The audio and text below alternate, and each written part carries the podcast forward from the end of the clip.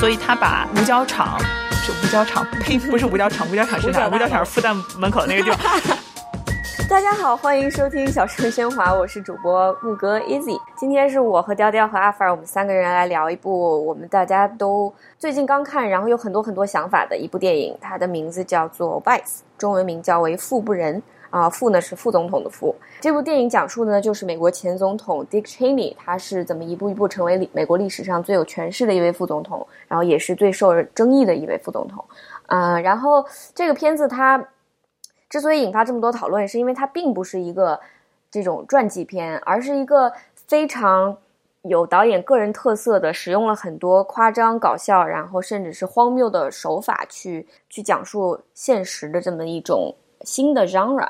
然后这个电影涵盖了 Dick Cheney 他从耶鲁大学辍学到他成为小布什的副总统这几十年的这个人生经历，嗯，然后主演呢 Christian Bale 也是因为这部电影里面他的出色的表演得到了这个第七十六届金球奖喜剧男演员的最佳男主角。这个电影的导演之前大家如果对我刚刚讲的都不是很了解的话，其实你去想回头看之前看过的一部片子叫《大空头》The Big Short。它是讲这个次贷危机的那部电影，基本上风格是非常相似的。但这部电影呢，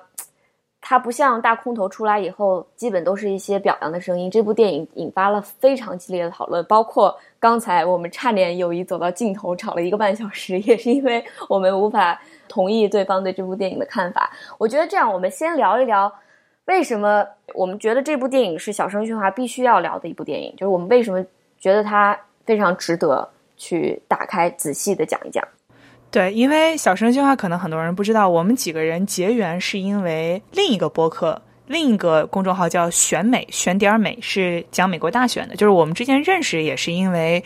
大家对于美国政治的爱好吧，然后和研究。然后我对于这个电影的很大的一个感觉，是因为我一一年来到美国。然后开始读政治专业，所以说这个电影里面发生的事情，首先是我小时候在新闻联播里面的这种背景音。我小时候吃饭的时候听到啊，美国国务卿鲍威尔、美国副总统迪克切尼，然后什么伊拉克啊、萨达姆啊这些名字，会听一耳朵，听一耳朵，非常熟悉的这些名字。然后我在读书的时候就看了很多的这方面的史料，因为都是上课的时候老师会拿来做案例、做分析的。这些东西，你想想一一年的时候的政治家，他们都在研究小布什那个时候发生的事情嘛？就是我当时看到了非常多让我很震撼的事情，所以说我在看完电影的时候，我很高兴能看到，就是当时我自己一个人在深夜的图书馆里感受到那种浑身发抖的、一身冷汗的这些震撼，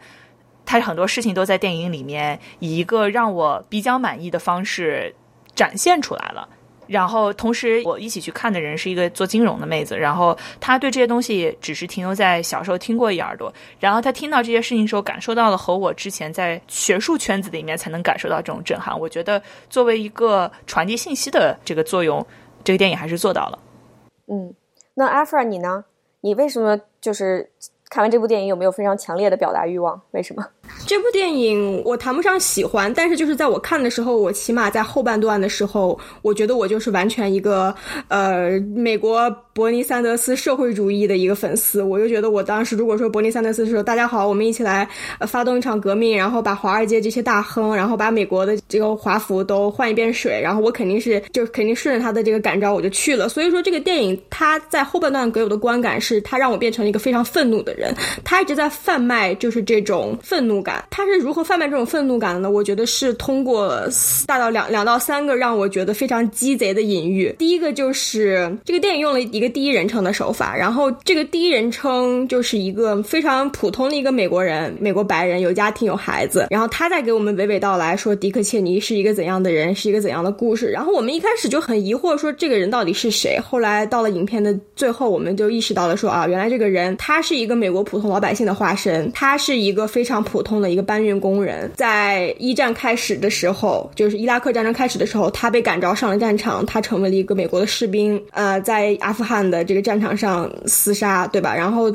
最后战争结束后，他又回了回了美国，回了美国之后，他不小心在一场意外中失去了生命之后，他的心脏是字面意义上的。被从他就从他身体中掏了出来，然后移植给了迪克切尼，因为迪克切尼一直有心脏病的问题。就是说，他这个人他一直被刻画成了一个非常非常典型的美国公众，然后 slash 受害者。这其实是一个非常非常的一个就是 self victimization 的这么一个情况，就是你自我把自己就归归纳于一个受害人。他这个是影片，他之所以能成功的挑起我的仇恨，就是因为他这一点做的非常的鸡贼。就是说，当我们看到迪克切尼在换心脏手术。的时候，迪克切尼的心脏被拿出来，是一颗黑色的，就是已经不再跳动的一颗方肮脏的一颗心脏。就是在这个心脏起码在大荧幕上停留了五到六秒的时候，你你对你对迪克切尼这个人，你可能现在只有反感，你就会觉得他就是一个撒旦，他就是一个恶魔，对吧？然后我觉得。第二个就是对于迪克切尼的刻画是一个阴谋论的方式，就比方说迪克切尼他一直是一个那种感觉是那种下大棋的人，就是一种闷声发大财那种。比方说就鱼钩这个暗喻，就是能成功的刻画出迪克切尼是一种老谋深算的一个阴阴谋家。比方说他一直在拿自己的鱼钩去等着小布什上钩，然后等小布什上钩之后，他又在华华府又架空了小布什的权利。我觉得这个导演他一向做的很好的，就是他会去碰一些我们大家都觉得不太能拍成电影的话题，比如说之前次贷危机，怎么都想不到他能他能拍出一部非常辛辣的，然后又非常到点的一个电影。那对我来讲，这部电影我喜欢的地方就是因为这个，它比较的有信息，然后它的信息密度很大，然后包括它这个时间轴，它把所有的事情串起来的时候，它也没有说是啊为了叙事而特别。明显的扭曲历史，包括之前我查到，就是说他还雇佣了一些记者去专门挖一些，比如说他演到这儿，然后不知道到底这件事情是什么，他还回头去打电话给当时当事人，然后问他更可能的情况是什么，然后就尽可能还原。但这么说来，我又觉得这个电影，我觉得最喜欢的地方是它的一些特别天马行空的手法，比如说它里面说到真实生活中的人是不可能像在沙翁剧里面。的角色一样那样说话的，然后结果转眼立刻就来了一段 跟沙翁的那个呃剧里面的台词一模一样的这个格式的台词，然后再包括他演到一半的时候，突然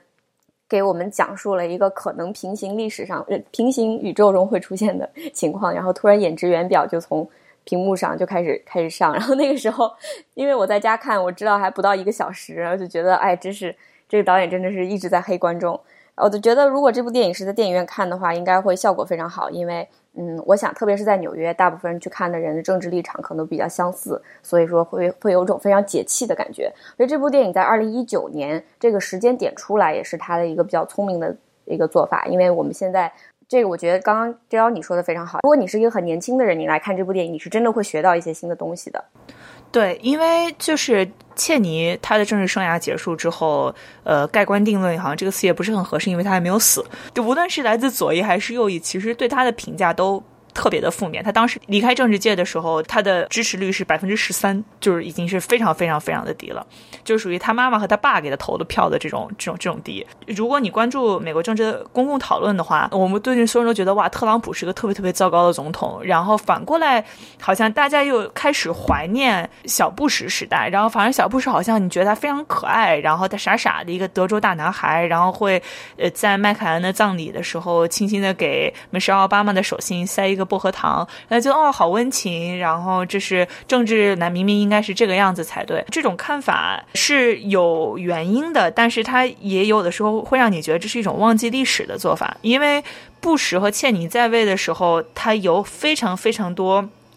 灾难性的政策，不是说现在的灾难性的政策不够灾难性，但是当时的灾难性的政策真的是可以说是非常的灾难性，而且对于现在的中东局势、现在的美国政局、现在的石油市场都有着非常非常深远的影响。我觉得这个电影在现在出来的时候，他是呃是导演在参与公众讨论。这个导演就像刚刚木哥说，他一直是非常积极的去参用他的电影来参与公众讨论的这么一个。导演参与公众讨论这件事情，每人都有自己的局限性。有人用推特有人用微博，他自己使用电影，他的形式也带来他的局限性，对吧？我觉得这个电影你去看的时候，一定要非常明确的意识到，这是导演自己的史观，然后导演自己也没有在试图掩盖这件事情，就是导演说我不是一个历史学家。他开头的时候不是出来一句话，就是说我们能把市面上能查到的关于 Dick Cheney 的资料，我们都已经查了一遍了，就是 We did our best。但是他确实是不是一个非常好了解的总统。呃，Dick Cheney 很难做传记片的原因是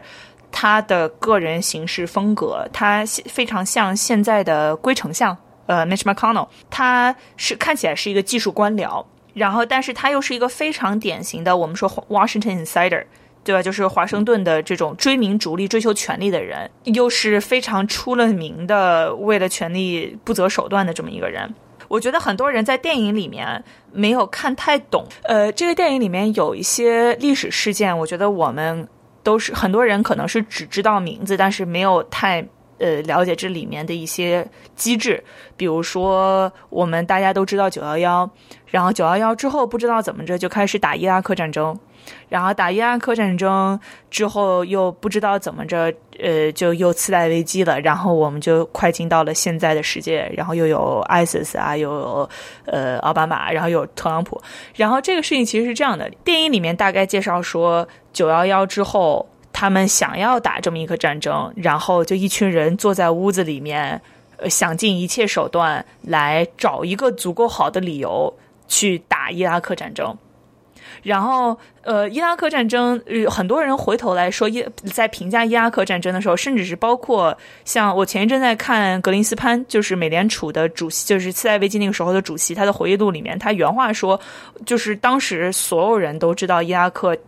战争就是为了石油，因为之前伊拉克战争之前，伊拉克整个的石油产业都是公有化的，所以你只有推翻萨达姆对于石油产业的控制，才能让美美国公司，比如说像美孚啊这样的公司进驻伊拉克。切尼在做副总统之前，他是在哈利伯顿公司做 CEO，哈利伯顿公司又是给石油产业的上游提供一些技术上的支持，比如说你要做炼油厂啊、管道啊这些东西，就是他是帮助石油公司把油从地里打上来的。那么他现在有这么一个政治目的去打这么一场战争，然后在电影里面还大概提到了，就是他希望通过打仗来扩大总统的行政权力。大家都知道，美国三权分立，立法、行政和司法。但是就是在国家的紧急状态的时候，行政权力是非常非常大的。切尼其实就是在这个电影里面也明示或者暗示说，他希望通过。呃，打这么一场战争来扩大他自己和小布什的能能够控制到的这么一种行政权力。这个事情，我觉得他那个电影开头就是非常有冲击力，因为当时是九幺幺，然后所有美国人可以说看电影的每一个人都很很明确的知道当时的情况，但是他的那个视角是说，呃，切尼。拿起电话，然后让总统等着，然后自己做了非常非常重要的决议。就是那一个瞬间，而且这是真实的。就当时布什确实是不在 Washington，然后所以切尼他就是就是相当于自己下的指令。我明白这个事情，但是当时看到的时候还是非常有冲击力的。对，这些确实是这个样子的。当时切尼基本上是把他自己想要把持的是行政权力和军权，所以他把五角场。是五角场，呸，不是五角场，五角场是哪？五角场是复旦门口那个地方。啊，切尼在五角场，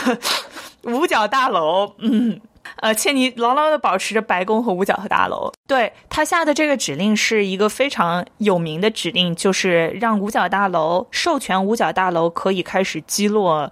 民航客机。那就是真的可已经可以说他是一可以说他一手遮天也不为过了，完全可以让总统在那儿待着去。对，真的是这样的。然后就是，我觉得还有一点，他他描述的非常有意思。就比如说刚刚提到的，就千尼入侵伊拉克有一个政治原因，就是石油。他的自己私心的原因是希望通过这个来扩大行政权力。然后，但是他给公众说的原因是完全利用了九幺幺当时的美国人民的这种不安全感，就是因为毕竟是现在我们生活在纽约，我们能明显感觉到，就是如果纽约受到了攻击。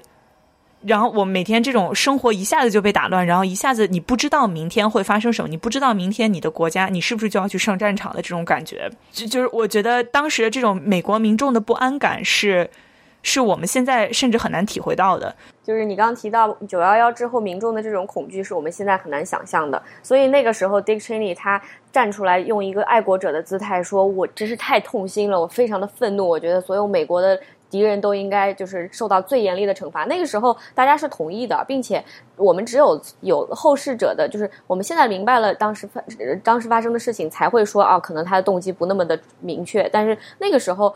他的这场 P 二是做的很好的，当时没有太多的人认为他就是为了油才去打这个战。就是我在看这部电影的时候，我最 enjoy 的一段就是当时他们不是有一个那个调查小组 focus focus group，就他找了一群普通的美国百姓，然后问他们：你觉得要打伊拉克吗？你觉得要打 Saddam Hussein 吗？然后，然后他的意思，然后最后他们的结论是：美国民众真的实在不知道 Al Qaeda 和呃就其他的东西有什么关系。然后当时我看这段的时候，我觉得那就是我呀！当时我听一耳朵一耳朵，怎么都搞不明白中间到底这个谁是坏人，有哪个坏人，然后为什么打这个坏人的时候还要去打另外一个坏人？就我觉得简直讲出了我当时的心声。对，然后电视里面啪啪就把呃萨达姆和本拉登放在一起，这两个人是非常不同的两个人。萨达姆是一个军阀独裁者，然后本拉登是一个神棍。他是一个有有一定的就是这种军事谋略的神棍，这两个人非常非常的不一样。但是 somehow 就通过这样的新闻啊、PR 啊，就让美国群众认为，啊，我好像你去打这这好像也都可以，反正都是看起来都是棕色的人，他名字都那么长。然后当时他们的逻辑是，我们要把基地组织根除，没有人反对吧？好，基地组织有一个分支叫 Al Qaeda in Iraq，就是 AQI，在伊拉克。然后它里面有一个非常危险的人物叫扎卡维，这个人物是存在的。鲍威尔当时在联合国大会上就一直提到了二十一次，说我我哦，这个这个扎卡维怎么怎么样，扎卡维怎么怎么样，我们要去根除基地组织，我们就必须要搞掉扎卡维。同时他又说，如果现在现在伊拉克有恐怖组织，然后同时伊拉克也有，就是这个是真实的事情，就是伊拉克确实萨达姆确实有一个武器计划。然后这里面包括化学武器，包括生物武器，甚至有可能包括核武器。如果要是两边一碰，萨达姆获得了基地组织支持，基地组织要是拿到了核武器的话，那美国岂不是完蛋了？哦，这个听起来，这这个故事就讲圆了，对吧？这个听起来非常的可怕。然后，那么我们就师出有名了，就可以去打伊拉克。然后，所以当时有一非常著名的画面，就是鲍威尔在呃联合国里面拿出了一个小试管，说这是炭疽病毒，这是我们要去伊拉克的原因，是为了大家的安全。当时就有很多人在质疑，然后等到现在的话，这个事情已经没有什么没有特别多质疑的空间了，就是因为斯拉姆的这个所谓的武器计划，到最后打进去发现它并不是一个像他们说那么可怕的武器计划。这个武器计划大部分在九五年的时候。就已经结束了，然后再加上联合国一次一次一次的制裁，他最后计划并没有他们说的那么可，更多的是一个伊拉克的情报系统有这么一个很多附会的东西在里面，有很多夸大的东西在里面。更可怕的是，他当时电影里面说，然后我非常开心，他把这件事情说出来了。鲍威尔在联合国提到了二十一次扎卡维的名字，其实就把扎卡维给捧红了，因为扎卡维一开始跟本拉登有非常非常多的矛盾。本拉登是一个像我说神棍，然后他觉得啊，这个全天下伊斯兰兄弟皆兄弟。呃，那么，然后，但是扎卡维是比本拉登更极端，然后有非常他们之间的一些书信往来，都可以明显的感觉到，在阿富汗的基地组织，所谓基地组织的总部吧，对扎卡维这种，他认为我是逊尼派的，我要去打什叶派，你不是说所有的穆斯林都是真的穆斯林，然后我你必须得非常非常的原教旨主义你才可以的，像这样的态度，呃，这种自我清洗的态度是，呃，基地组织本身也不同意的。就总结来讲的话，就是说，因为他们这个呃美国的这样的一番运作，反而让扎卡维获得了很多他原本很难获得的这个声望和权利。嗯，对，再加上美国入侵伊拉克之后，首先伊拉克就是放浮上去这么一个所谓的傀儡政府吧。然后经济也非常的不给力，大部分平民都活在一种非常走投无路的状态。萨达姆养着一个庞大的军队，他把这个军队解散之后，出现了非常多的散兵游勇，再加上伊拉克这个地方本身的结构保留着一定的宗族性和部落性，然后为了在这种非常危险的环境下来，为了自保，就形成了非常多的小的军阀，然后再加上教育系统又出现了一个比较明显的断代。所以就导致了这种我们现在看到的愚昧的思想，这种伊斯兰原教旨主义的思想，在伊拉克和在周边的叙利亚广泛的传播起来。然后后来扎卡维当时的组织叫做 AQI，AQI 后来又变成了一个新组织叫 Islamic State。后来在一四年的时候就成为了现现在我们大家熟悉的就是伊斯兰国 ISIS。这个片子的话。它对于很多年轻的人来说，看到这一段应该是非常震撼的。你就看到这个无名小卒，因为一些在华盛顿离他们这么远的人的一些自己，因为私心想要中饱私囊的原这个 motivation，然后创造了可以说是改写历史。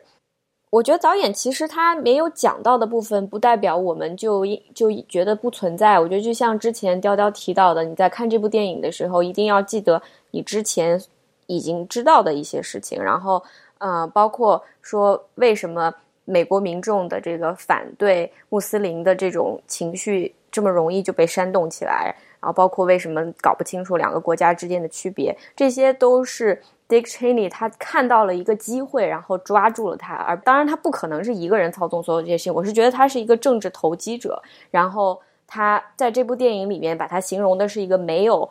政治信仰的人。因为记不记得那个之前他还是呃 Rumsfeld 手下的小兵的时候，他问 Rumsfeld 说：“我们相信什么？”然后 Rumsfeld 就开始放声大笑，一直一直走到屋子里面，关上门还在笑，就觉得。你简直太可笑了！居然问我们相信什么？我们当然什么都不相信。就是潜台词是我们什么都不相信，我们只相信权力，我们只相信就是我自己的利益。那就对这一点你们怎么看？就是了解 Dick Cheney 这个人，包括我们拥有现在往之前看的这样的一些，就那你们对于这样的一种啊，对于 Dick Cheney 的描述，你们怎么看？我其实不是很喜欢那段，我觉得有点太。呃，这已经就刚刚那个说，哈哈，我们什么都不相信，已经几乎成为了一个当代政治电影的客题了。就是我几乎在每一个当代政治电影里面都看，就政治片子里面都看到这种啊，我们什么都不相信，我们只相信权力，权力才是真真正的这种。呃，你说你第一次在纸牌屋里面看到，你觉得挺有意思的，然后这是我可能第五十次看到这点，就啊。没错，包括《Veep》那个电视剧里面也是把这个副总统，呃，就以 Sarah Palin 为原型的副总统，呃，描述成一个民调怎么说我就做什么，我今天相信这个，明天相信那个，然后因此闹了很多笑话。但我觉得 Dick Cheney 去看他这整个职业生涯，他其实并不是这样的一个人。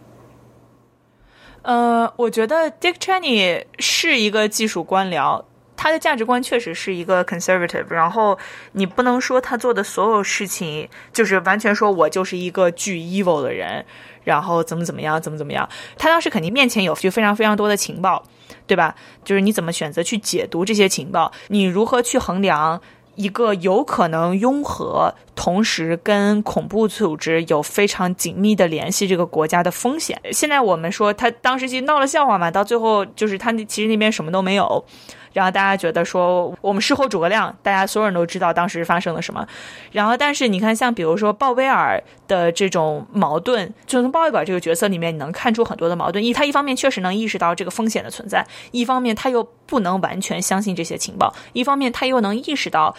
呃，切尼的这个政治团体和权力团体确实有他的政治利益和政治立场来推进他这个开战的这个行为的。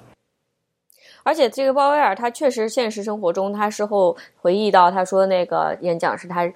人生中最难忘的一天，然后也是他最痛苦的一点，因为他之后呃，就是发现了他他讲的很多东西都是 Dick Cheney 手下就是真的是编出来的，就是牵强附会，把一些没有证实的 intel 放在里面，嗯，而他是他就是成了 the face of it，我们永远都不会忘记是鲍威尔在 UN 说的那一席话，这是最大的污点。对，而且他并不是那么鹰派，对对，是因为鲍威尔是一个声誉非常好的将军嘛。然后，但是鲍威尔最后说这是我的一个巨大的污点，所以我我也非常明白导演把这段处理出来是一个出于一种什么样的历史观。嗯，没错，我觉得它里面的一些史实确实我们是应该要承认的，比如说它的一些 communication，一些当时非常重要的呃电子邮件，然后都没有公开。也是因为这种种原因，所以你再回去猜测，当时 Dick Cheney 到底是真的是想要 eliminate threat，还是真的是想要中饱私囊？这两个这两件事情，在他做的最后这么大的一个决定的时候，哪一样占了上风？我们是真的不知道。所以电影也，但但是我觉得看完电影，我会觉得他其实不是一个有任何呃 belief 的人，他就是一个非常纯粹的邪恶的，想要挣钱，想要掌握，想要他就是权力的奴隶，然后最后他。自己牢牢的把这些权利掌握在自己手里，这样一个比较片面的一个角色。电影本身带着非常明显的史观，就是是我们现在这个时代的一个白左，然后对于这一个时代的评价，这种是历史观，它是不是公允的，我不知道。但是它是不是在主流的，无论是学界也好，媒体界也好，甚至是在华盛顿，都是一个非常常见的，然后有比较多的事实，无论是新闻里面的事实，还是道听途说的说法来的一个事实呢？也是有不少事实支持的。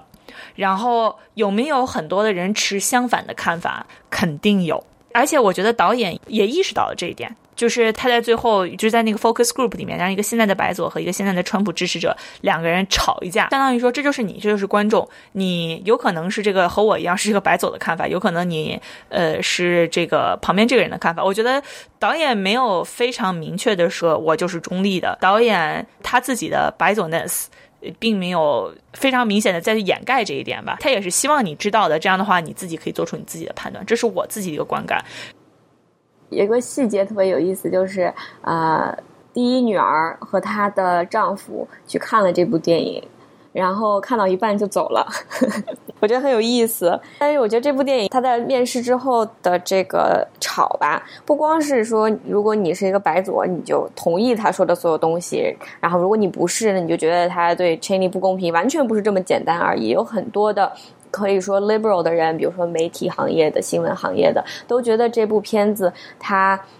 不太明白自己的目的。其实，你就从导演他自己说的话，他说他做这部片子是因为他认为他想要搞清楚 Dick Cheney 是谁，他要想做，他要想他为什么要做他做得过的一些事情。然后他也尽可能的去了解了，但他就还是不知道。然后包括他对于这部片子有多少的部分是应该是像传统剧情片，有多少的部分是他自己非常拿手的这种搞笑，他的这个成分表我觉得不是很清晰。包括他自己剪掉了很长的一个段 musical，就整个这部电影里面，Dick Cheney 他在拉姆斯菲尔德手下做事的时候那一段其实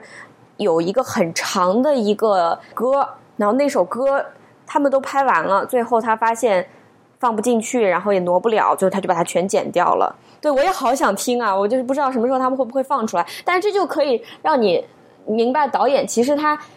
他想要抖的机灵很多，他就像一个从来。就是没有把这些所有事情串到一起，然后突然可能读了一篇一个 Dick Cheney Wikipedia，如果是写的很好的一个 Wikipedia，然后有人帮他全部梳理一遍，然后他特别兴兴奋的想要把这些所有的事情都在大荧幕上给你讲清楚，但是却没有完全做到的这样的一个感觉。就为什么我对这个片子有所诟病，是因为我作为一个做新闻视频的人，我知道他想要做的一些解释性的东西，他没有解释清楚，他不能够说啊，我就是想随便解释一下，你们自己去理解，但这不是你的目的呀。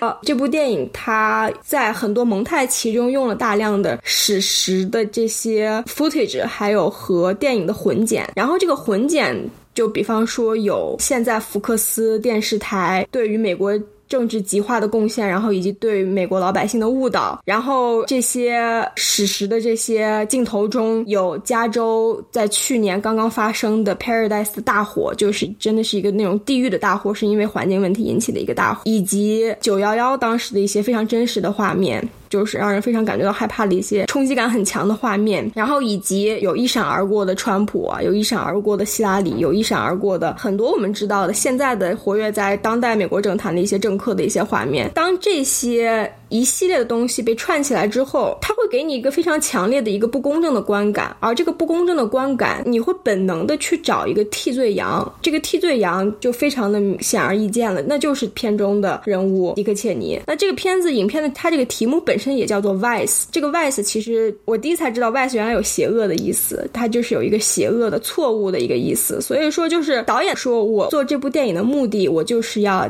揭去历史的这个面具，我要揭去迪克切。尼他一直伪装了自己，然而他之后又说了一句话，他说：“但是到最后我们也没有清楚发生了什么。但是我能做的是把所有的史实列出来，然后把所有的史实列出来之后放在电影里面。但是这个时候我又觉得就是一个比较就是鸡贼的一点，就是说导演把史实列出来了，他的意图可能是把一些史实放在那里，但是他其实给我们制造了一种非常强烈的幻觉，就是这个幻觉就是说它里面列出来的所有的东西的确是符合像雕雕说的一样。”你在美国的一个大学里面，你都会学到的一些就是主要的历史脉络都是这样子的。但是当你把它列出来放到屏幕上的时候，你就会能得出来一个非常强的一个因果的这么一个一个逻辑关系。而这个逻辑关系，我觉得对于迪克切尼并不是非常公平的。说白就是这个这些屎盆子不能全扣在他他头上。就是加州大火，现在福克斯每天那个造谣，然后蛊惑人心，然后就是各种各样的问题，我们不能把它全都怪罪在这么一个人身上，然后以电影这么一个鲜明的这种主旨，然后去呈现出来，而是我们要去考虑，就是历史背后更加深层次的一些动机也好，当时一些不可控的局面也好，因为呃，我们几个人。都是或多或少写一些东西，或者是做一些东西。呃，无论是做的形式是什么样的，就是试图通过组织素材来参与政治讨论。我们自己在组织素材的时候，经常会遇到取舍，对吧？然后你会需要在讲故事和事实之间，你你知道这是什么，和你觉得这个是什么之间有非常多的区别。我们在这个电影里面有太多的导演觉得这个事情是这样的。然后，就像我一直对这个电影有两个特别大的批评。第一个批评是，我觉得有太多的诛心的部分。像我们刚刚已经说了，这里面有非常多的呃史实，有非常多的评价。史实肯定是好的，对吧？然后评价，如果他是一个有非常多的人都有持有这个观点，我觉得把这个评价展现出来也是靠谱的。但是这里面有非常多的。对于 Dick Cheney 做事情的动机的猜测，他是去参与伊拉克战争，真的就是因为他是一个黑心的想要赚到钱的人吗？因为后面有很多的记者试图去证明，呃，Dick Cheney 通过伊拉克战争赚到了钱，就是他供职的那个公司在 Dick Cheney 的做总做副总统的时候，确实也给他打过钱，但是这个钱确实是账上有名目的，是之前还没有。给他付的工资补交的工资，然后数目虽然很大，但是真的也没有说超过一个公司该给他 CEO 的这个数量。所以说，呃，你会觉得就是，嗯，呃，我他真的是为了钱吗？他真的是为了权利吗？你这么直白的给这么一个因果关系，你这么直白的说，我觉得就是这样的，然后我引导观众产生这么一个印象，呃，真的 OK 的吗？虽然我知道这是你这么想的，但是 OK 吗？我知道你心里面也不太觉得 OK，就是我知道你也不觉得 OK，因为我肯定不觉得 OK，就是。这就是做新闻的一个非常纠结的点，就是你不能够说我给你五个 bullet point，这五个 bullet point 全部都是事实，然后他们像一盘散沙一样，你自己去想之间的联系吧，这是不负责任的。但是当你把这些东西全部都串联到一起，我要给你揭示的是一个真相，但是你这个真相你自己又不知道，这就是我觉得这个电影让我觉得不爽的地方，就他想要给你拨开一个帘子，让你看到内部的真相，其实结果里面是一片混沌，他没有搞清楚哪些东西是他懂的，然后把这些东西告诉你。当然，我有可能确实是用了这种非计时的这样的一些标准去要求这个电影，因为它确实是这样一个 straddling both category 的这样这样的一个电影啊，它并不是说你就相信我这是纯搞笑的，它是想要想要说服你一些事情的。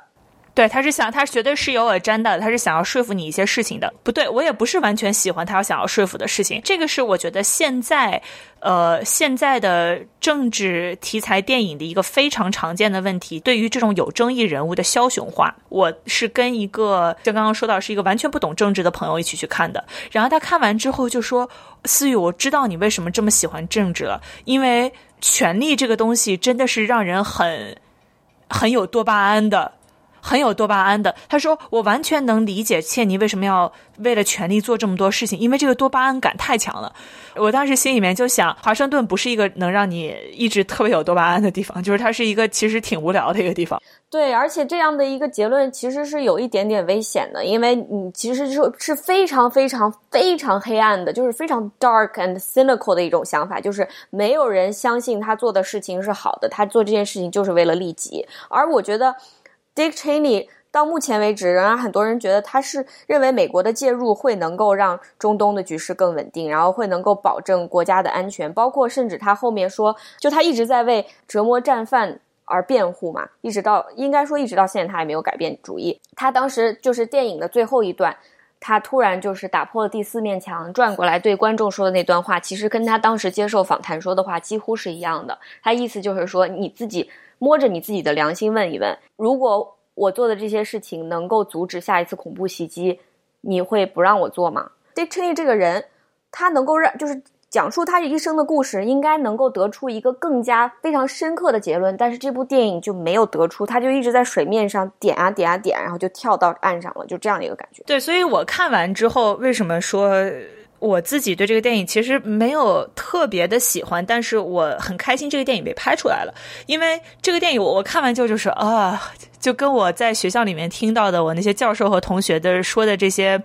非常常见的说，好像我我自己没有学到什么新东西，但是我看到我和我一起去看的朋友，因为这个东西非常的激动，然后他之前完全没有听说过，呃，没有把 ISIS 和这个呃和现在的这种中东局势和当时这种东西建立一个初步的联印象上的联系，然后通过这个电影他建立这个联系，就像我当时看大空头的时候，我自己也学到了一些东西，那么至少从。我觉得参与公众讨论，把更多人拉进公众讨论这件事，这个这个层面上来说，他确实做到了。但是他这种枭雄化的处理方式，非常愤世嫉俗的一种方式，是非常不积极、非常不 productive。我特别相信一件事情是，就是你去做一个愤世嫉俗的人是很容易的。所有人都可以说啊，他就是为了 power grab，反正我们都不要用了，不要去思考政治了，不要去思考政策了，不要去思考你人怎么能够控制这种人的权利欲望了，反正这都是没有办法的，权利欲望就是爽，真的是这样吗？我们三个今天都是带入了一个极其男性的视角，就是我们对片中女性一字不提，带入的就是我们平时长大的这个 default 的看待政治的一个白人男的视角，我们其实今天都被这个视角就是完全 take over 了。没错，是这样的，因为这就是我从小接受的训练，就是这个世界上 default 大写的人是男人，而女人是男人的之外的第三性，就是就是这是非常自然的，对女性来说是非常自然的一件事情。就是这个时候就不得不说到电影里面的女性 Amy Adams 演的这么一个麦克白夫人一样的角色。对他演的这个是 Dick Cheney 的妻子，然后他其实也是生在一个公务员家庭，所以对政治应该说也是既感兴趣又比较敏感的一个人。而且他们当时的相遇是在啊，在我的母校 Wisconsin Madison，呃，上研究生的时候遇到的，应该是这样。我的母校贡献了，就是我们的我的这个州贡献了不少有意思的人，什么 Scott Walker 啊，Dick Cheney。我觉得就是它里面，它其实对于就是比如说我怀俄明州的选民，就有一个非常错误的一种，我不能说是白左式的想象吧，但是是一个非常刻板的一个想象。就比方说，我记得当时她在怀俄明的第一站，因为她的丈夫心脏病然后住院了，所以这个 A Amy Adams 她就挺身而出，然后就去。去 run 这个 primary，然后这个时候你就能看到，就是台底下一群怀俄明州的选民都是什么样呢？全都是膀子这种榜爷，然后拿着啤酒，你能感觉到就是一群大流氓是能对着台上的一个女性不停的吹一个小时口哨，然后一直去就性幻想这个台上女性的这么一帮人。我觉得这是一个非常有失公允的一个一个描绘。就我觉得就有的时候 Adam McKay 以及 S N L 这帮人，他们就有一种拍脑袋。拍脑袋的这种这种想法，我觉得这就是拍脑袋想出来的这么一个场景。我就总觉得，更多的是说，你看 Amy Adams 当时就是我作为一个呃保守派妇女，然后为保守我保守派的丈夫站台，在嘴里面说出来的东西，都好像像是脸谱化的一个保守派妇女会说的事情，就说是我穿我的内衣，就是说 I'm a good girl。然后我当时想说，你就做到这一步就可以了吗？就这个感觉真的是像，就是像一个白左在家里面想象。呃，美国老农应该是什么样子的时候会想到的一个东西。如果我要是个和这帮人有非常深刻的情感联系的人，我看到这儿我也走了。我觉得今天这个电影我们要继续录的话，还可以再录五个小时，